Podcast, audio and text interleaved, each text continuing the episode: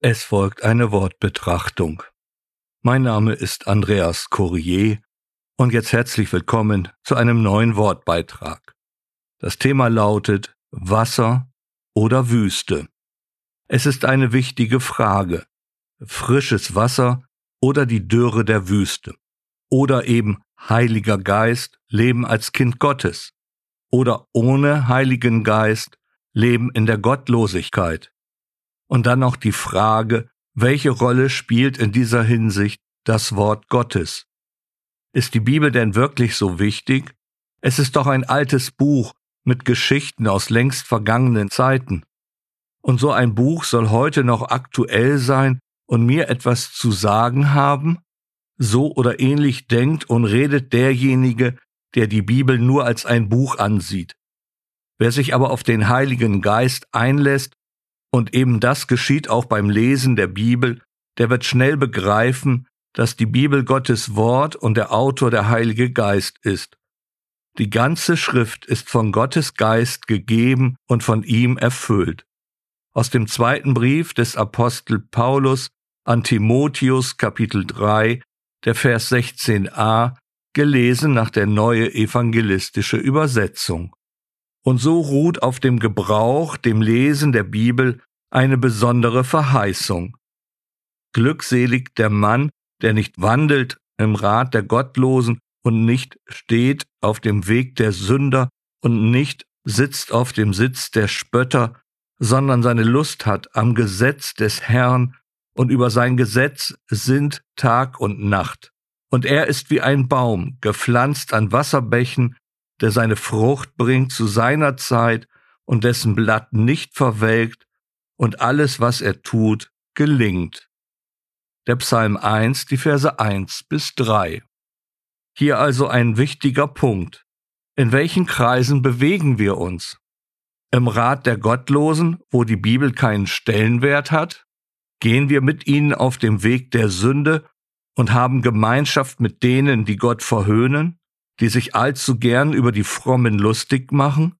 Oder pflegen wir Gemeinschaft mit Gott und mit seinem Wort? Es gibt eben nur diese zwei Möglichkeiten. Entweder die Gottlosen sind meine Ratgeber oder Gott durch den Dienst des Heiligen Geistes. Und nun etwas genauer nach dem Grundtext. Es geht hier nicht nur um Lust am Wort Gottes, so in Richtung Belieben, nein, es geht um Gefallen.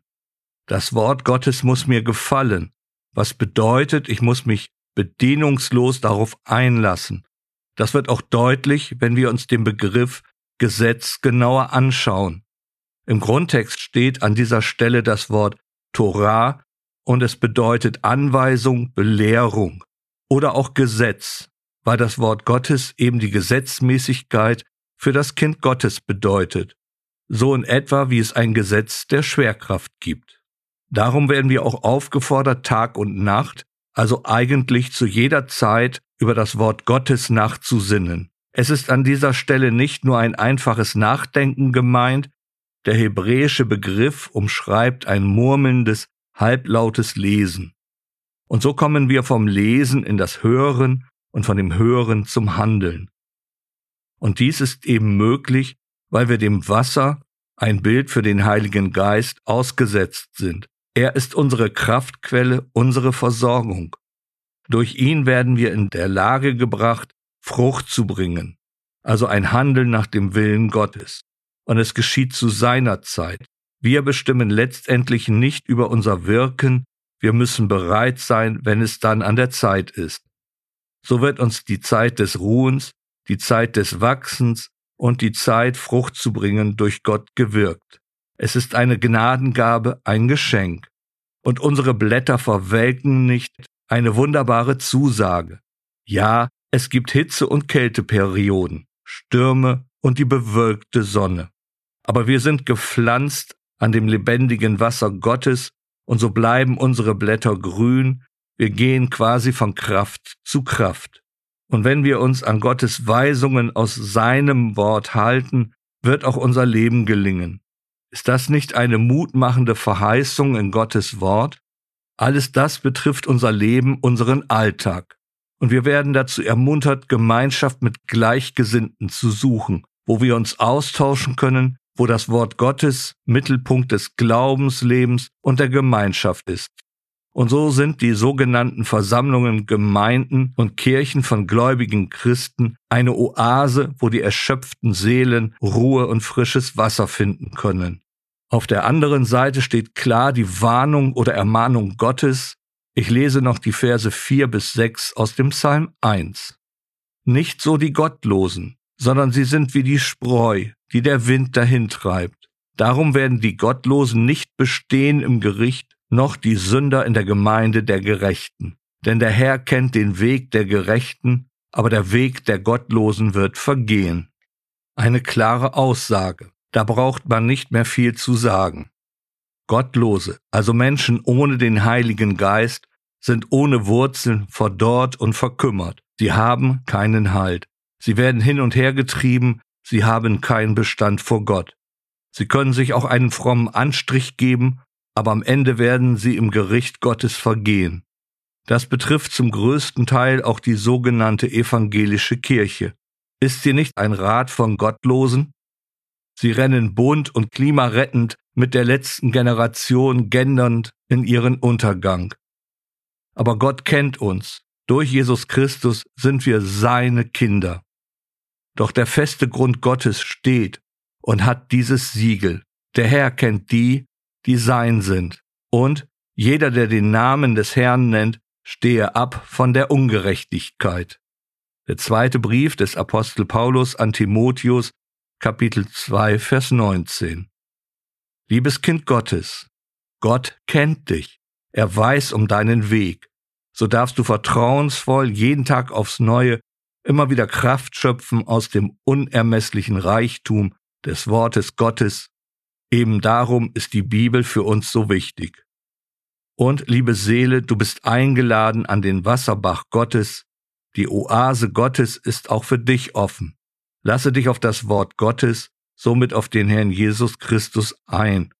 Denn er ist das lebendig gewordene Wort Gottes. So zeigt es das Johannesevangelium im ersten Kapitel deutlich auf. Das Wort Gottes ist wie eine Landkarte, ohne läufst du in die Irre. Die Bibel möchte dir zudem den Weg zur Errettung zeigen. Dass, wenn du mit deinem Mund Jesus als Herrn bekennst und in deinem Herzen glaubst, dass Gott ihn aus den Toten auferweckt hat, du errettet werden wirst. Denn mit dem Herzen wird geglaubt zur Gerechtigkeit, mit dem Mund aber wird bekannt zum Heil. Denn die Schrift sagt, jeder, der an ihn glaubt, wird nicht zu Schanden werden. Also ist der Glaube aus der Verkündigung, die Verkündigung aber durch Gottes Wort. Der Brief an die Römer Kapitel 10, die Verse 9 bis 11 und 17. Das ist die Basis. Auch eine Anfrage an die Kinder Gottes. In welchen Kreisen bewegen wir uns?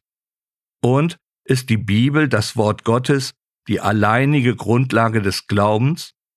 Es gibt durchaus gute Bücher, die uns helfen können, die Bibel besser zu verstehen, aber sie dürfen nicht an die Stelle der Bibel gestellt werden.